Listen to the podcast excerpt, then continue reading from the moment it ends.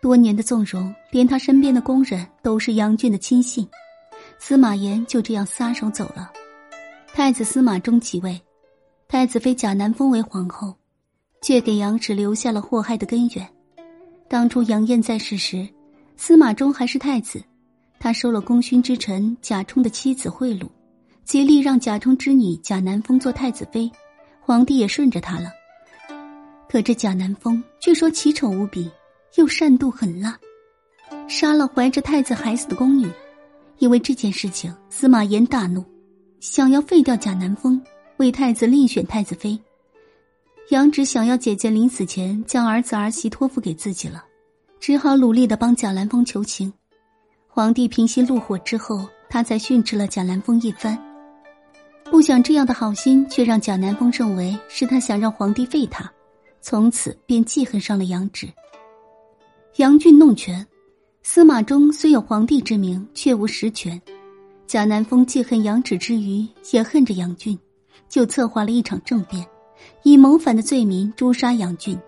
杨芷身在深宫，总不能眼睁睁看着父亲去死，只好在帛书上写：“谁救自己的父亲就有赏。”然后拿弓箭把帛书射到宫外。谁知道帛书被贾南风党羽拿到，贾南风就诬陷杨芷是谋反同伙。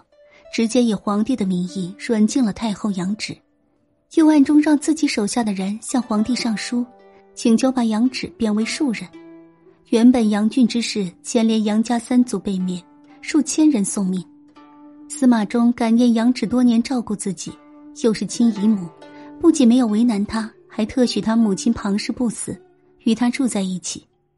但是禁不住朝堂大臣们争来辩去，非要司马衷废除太后。司马衷几番拒绝，最后还是无奈同意了。废就废了吧，家人已经全部死去，能和母亲相依为命就好。但是贾南风并不放过杨芷，朝中一些官员为了讨好贾南风，就跟司马衷说：“曾经允许庞氏不死，是为了宽厚太后。如今太后已经是平民，庞氏也该送去行刑了。”杨芷崩溃大哭，原本是婆婆的她。